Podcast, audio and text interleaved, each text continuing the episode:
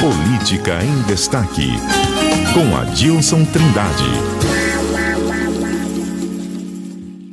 As eleições acabaram e o governador eleito Eduardo Riedel passará, depois de curtas férias, a se debruçar na transição, mas também discutirá, inevitavelmente, a eleição da nova mesa diretora da Assembleia Legislativa. Tem ainda a composição do seu secretariado, tudo está na pauta de Riedel até dezembro. O governador eleito, Eduardo Riedel, pode pedir para a Assembleia alterar o projeto de orçamento para incluir algumas de suas promessas de campanha? Adilson Trindade, bom dia. Bom dia, Dani, e bom dia aos ouvintes da CBN de Campo Grande. Pode sim, viu, Dani? Porque o orçamento previsto para 2023 é de 22 bilhões de reais. E antes da votação para os deputados, na primeira ou segunda semana de dezembro, antes da, da, do recesso, Rio irá discutir alguns ajustes para reservar parte dos recursos para custear, o, para custear o programa de transferência de renda mais social e energia zero. Esse é uma promessa de campanha que ele tem, né? E o Vale Renda vai de 300 reais para 450 reais. A proposta de Rio é ainda atender, é, ampliar o número de beneficiários de 150 mil hoje para 200 mil famílias de baixa renda no pagamento de energia elétrica. E além de outros benefícios sociais que o futuro governador, governador estará discutindo com a sua equipe de transição, tem outros benefícios, né? Todas essas mudanças precisam passar pelo crivo da Assembleia Legislativa, porque precisa fazer, reservar dinheiro. E o orçamento tem, tem, tem, tem que estar previsto no orçamento isso. E o governador eleito Eduardo Riedel não terá problemas para fazer a transição por sua ligação política com o governador Reinaldo Azambuja, não é mesmo? De jeito nenhum. Riedel é da cozinha do governador Reinaldo Zambuja, encontrará as portas do, a, da governadoria Vildana escancaradas para acessar todos os dados necessários para ajustar o seu plano de governo. E como foi secretário de, de governo, Rídio conhece muito bem a saúde financeira do Estado. Até porque, como sempre a gente fala, que ele foi o gerente, né, o gerentão né, do governo. Ele ajudou a administrar esse Estado. E a Zambuja prometeu deixar também dinheiro em caixa para pagamento da folha salarial, agora que vai ser pago em, em janeiro, né? Do funcionalismo, do funcionalismo público né, e para a conclusão das obras em execução. Riedel vai participar do processo de discussão da eleição do novo presidente da Assembleia Legislativa? Não tenho dúvida disso. Não adianta vir com a narrativa de que a eleição da Assembleia é uma questão de interna corporis da, do Poder Legislativo.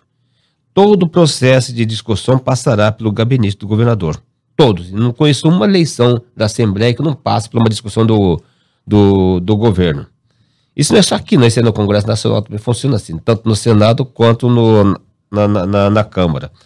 Todo o processo de discussão passará no gabinete do governador. Isso não há. E Rídio vai querer um presidente afinado para não trancar a pauta do governo, em, eh, de interesse do governo em tramitação no legislativo. Mas essa questão, viu, viu Dani, começar a ser discutido, discutida, né, é, em janeiro, porque a posse de Rio será feita pela atual Assembleia Legislativa. E a posse dos novos, do novos eleitos, deputados eleitos, será no dia 1 de fevereiro, quando acontecerá a eleição do novo presidente. Nunca tivemos uma mulher à frente da presidência da Assembleia, né, Adilson? Não, não, nunca teve. Nós tivemos aqui deputados estaduais, que eu lembro, tivemos poucos deputados, né? Nesse Primeiro... momento, inclusive, para Tivemos a Marilu Guimarães, eleitas. que era uma jornalista de Marilu uhum. Guimarães. Tivemos a Marilene de Coimbra. Eles ocuparam a mesa diretora, mas não para assumir a presidência. Tivemos a, a, a, a Johnny Rachioca, a Mara Caseira agora, né? Uhum. Mara Eu, já ocupou também a mesa, né? Já ocupou mesmo, mas com a presidência não. não. Até porque a presidência da, da Assembleia Legislativa foi muito concentrada em cima de duas pessoas, né? O primeiro presidente da Assembleia em Mato Grosso do Sul foi Lózio Machado. Ele ficou por trocentos anos, vamos dizer assim, na linguagem popular. E depois veio o Gerson Domingo também, que tomou conta da presidência e se concentrou. Ele é eleito e reeleito. Júnior Mock foi presidente? É, o Júnior Mock foi, foi presidente, Correia, acho, né? que acho que por dois mandatos. E Paulo Corrêa também. Mas quem, mas todo esse período da Assembleia Legislativa, o Lózio Machado bateu o recorde nacional como presidente da Assembleia Legislativa. Foi o cara que mais presidiu a Assembleia Legislativa, foi o Lózio Machado no Brasil. É, realmente, bom, Londres então Machado foi deputado constituinte, né? É. Ele tá aí até hoje Quem? no cenário político. Londres, Londres Machado. É, ele, ele só não foi deputado estadual quando ele disputou em 2014 a eleição, ele foi vice de Delcídio e perdeu a eleição pro Reinaldo, né? Senão ele, daí a filha dele assumiu o lugar dele. Até o gabinete dele foi, ficou com a filha dele, que era o gabinete da presidente da Assembleia, para ter uma ideia. Ele não desocupou o gabinete da presidência.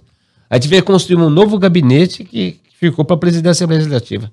Só temos uma deputada eleita agora, né? Deputada a Mara Caseiro, né? A Mara Caseiro. São duas? A Mara Caseiro e a... E a Lia Nogueira. Ah, é verdade, a Lia Nogueira. A Lia, que é jornalista também, né? É, então, porque eu perguntei, né, se alguém, se alguma mulher já tinha ocupado a presidência da Assembleia, lembrando agora, então, que ainda temos uma representatividade feminina muito pequena, é, é, até mesmo fora da presidência, em 2018, ali, ocupando né? as cadeiras, né? Em, que pena. Em 2018, não foi eleita nenhuma mulher, né? A Mara Caseira era suplente. Ela só sumiu por causa da morte do... Onevan de Matos, de Matos. Né? Adilson, então, continuando aqui na nossa linha de raciocínio, no assunto que você trouxe em relação ao governador eleito Eduardo Riedel, né? Uh, falamos aí quais serão os próximos passos dele, e aí por isso até a gente entrou nessa discussão da presidência da Assembleia. Uh, para encerrarmos, as manifestações populares dos bolsonaristas contra a eleição de Lula para presidente da República podem custar o mandato do vereador Sandro Trindade Benites do Patriotas, é isso? Olha, isso é uma polêmica, hein? Esse assunto foi amplamente debatido na, na Câmara Municipal, porque o. Tudo, tudo por causa do vazamento de um áudio, né? O presidente da Câmara Municipal, Carlão, deu um puxão de orelha, esculhambou com, com o vereador, com o Sandro, com o Sandro Benites, né? Trindade Benites, em um grupo de, do WhatsApp, o grupo dos vereadores. E o áudio vazou dessa discussão e as ameaças de Carlão vazou. Aliás, né, vazou que o Carlão fez grandes várias, várias ameaças a ele, tem inclusive de caçar, que é quebra de decoro parlamentar, Ameaça nesse sentido, nesse sentido, né? De alguma atitude Sim, atitude de quebra, quebra de, cor, de, quebra de coro parlamentar. Uhum. Ou seja, ele poderia responder um processo no, no Conselho de Ética da Câmara e ter um mandato cassado. Porque ele considerou a participação do, Sandro na, lá na frente do Comando Militar do Oeste, ele fez discurso lá, chamando o Lula de ladrão, de traficante, aquelas coisas tudo, ele achou isso gravíssimo, que é uma atitude antidemocrática, ele é vereador. E que a Câmara entendeu? É, uma, é, um, é democrática, que todo mundo respeita, foi todo eleito pelo voto popular e cada um respeita, respeita a eleição um do outro. Né? E o, o, o Santo Benítez, que é major, ele é major do Exército, sabe? É, eu conheço bem até a família dele, sabe? a irmã dele trabalhou comigo, inclusive no Correio de Estado. Então, isso aí, isso aí criou um problema muito sério na Câmara Municipal. Sabe? E ele vai ter que pedir desculpa, disse que vai não ser, ter mandato cassado, porque ele disse que ele falou no calor do momento, que ele sabe, que ele. Até porque ele é militar, como Bolsonaro, então ele estava lá e pedindo, inclusive, a intervenção federal. O pedido de intervenção federal é antidemocrático. Agora, você fazer manifestação é, com a sua indignação a eleição de um, de um presidente não é antidemocrática. Tem antidemocrática que pedir intervenção, sabe, das Forças Armadas. E a gente vai acompanhando, né? Qualquer novidade, por favor, nos avise aqui. Adilson Trindade, um ótimo fim de semana para você e até a semana que vem. Até a semana que vem. É nós, como diz a molecada, é nós. a molecada é ótima, os jovens, né, é. Adilson? É.